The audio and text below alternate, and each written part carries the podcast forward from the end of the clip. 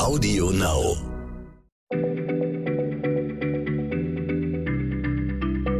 Schneller Schlau, der kurze Wissenspodcast von PM.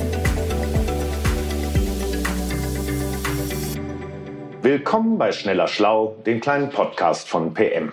Mein Name ist Stefan Draf, ich bin Redakteur bei PM und sitze hier mit meiner Kollegin Diana Larz.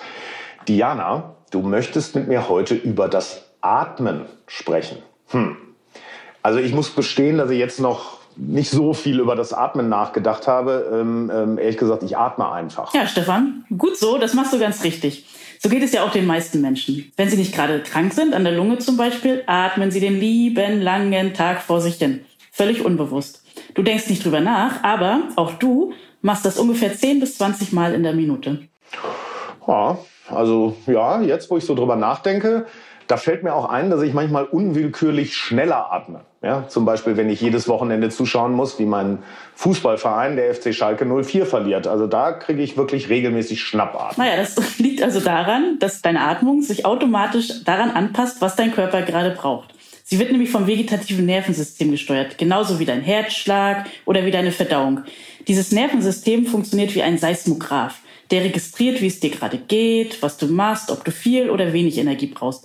Wenn du zum Beispiel läufst oder Angst hast oder Schalke 04 zuguckst, dann beschleunigt sich dein Atem automatisch, weil du dann mehr Sauerstoff brauchst.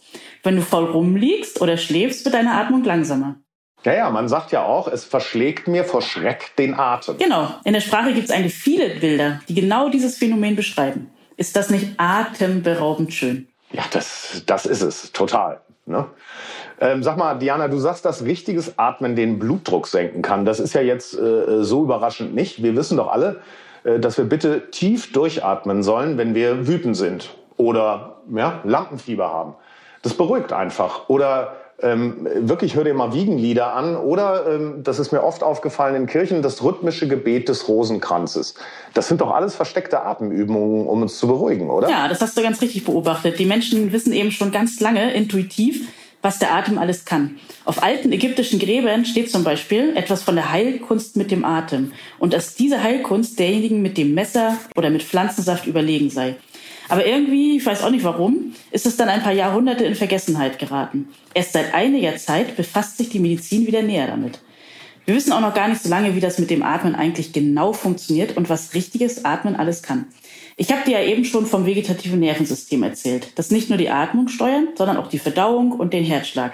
Diese beiden Sachen, also Verdauung und Herzschlag, kannst du nicht beeinflussen. Du kannst deinem Herzen nicht befehlen, langsamer zu schlagen. Du kannst von deinem Magen nicht verlangen, die Verdauung einzustellen. Aber du kannst beschließen, langsamer oder schneller zu atmen. Das ist ein einzigartiger Vorgang im menschlichen Körper. Nur diesen Teil des vegetativen Nervensystems kannst du bewusst beeinflussen. Hm. Äh, ich will mal jetzt äh, lyrisch werden. Also das hört sich an, als wäre der Atem wie eine Brücke in einen Teil des Körpers, den ich sonst ja nie betreten könnte. Aber was mache ich denn jetzt genau mit dieser Brücke? Na, die benutzt du ganz einfach, um deinen Körper hereinzulegen. Du gaukelst ihm eine entspannte Situation vor, als ob du zum Beispiel schlafen würdest. Und dein Körper glaubt es. Wenn du zum Beispiel bewusst langsam atmest, wird sich deine Herzfunktion automatisch anpassen. Blutdruck und Puls sinken. Du musst das mal ausprobieren. Atme jetzt mal eine Zeit lang sehr ruhig. Am besten vier Sekunden lang ein, sieben Sekunden lang aus. Du wirst dich danach viel weniger gestresst fühlen. Ja, okay, ich bin durch. Ich fühle mich total entspannt und, und ich mache das nochmal nach unserem Gespräch. Das äh, äh, wird ja sonst ziemlich ruhig hier werden. So, du sag mal, weißt du, woran ich die ganze Zeit schon denken muss? An Yoga. Ja, das ist ja auch kein Wunder. Also im Yoga spielt die Atmung sowieso schon seit langer, langer, langer Zeit eine große Rolle. Bei den Yogis ist die heilsame Wirkung des Atems auch am besten erforscht. Denn es geht ja eigentlich gar nicht darum, dass du dich mal kurz weniger gestresst fühlst, sondern um langfristige Effekte. Regelmäßiges Yoga senkt nachweislich den Spiegel von Stresshormonen, wie zum Beispiel Cortisol im Blut. Amerikanische Studien haben gezeigt, dass hohe Blutdruckwerte durch Yoga derart normalisiert wurden, dass die Versuchsteilnehmer ihre Medikamente deutlich reduzieren konnten. Und jetzt kommt's noch besser. Laut einer Studie, an der die Berliner Charité beteiligt war, ist Yoga die wirksamste Methode gegen chronischen Rücken- und Nackenschmerz und kann auch hilfreich sein bei Migräne. Also da fehlen immer noch ganz viele große Studien, aber das zeigt alles schon, dass es durchaus sinnvoll ist, ab und zu mal über die Atmung nachzudenken. Ja, also ähm, ich merke, dass ich den Atem bislang komplett unterschätzt habe. Also ehrlich gesagt, ich verabschiede mich jetzt gleich mal und probiere das mal mit dieser langsamen Atmung aus. Wir sehen uns dann in zwei, drei Wochen. Bis dahin habe ich dann so ungefähr drei, vier Mal ausgeatmet. Ja, probier das mal aus. Aber nicht nur einmal, sondern mach das bitte regelmäßig. Ich wünsche dir dann einen ruhigen und entspannten Tag. Ebenso und Ihnen, liebe Hörer, wünsche ich das natürlich auch. Bis zum nächsten Mal. Tschüss. Tschüss. Schneller Schlau, der kurze Wissenspodcast von PM.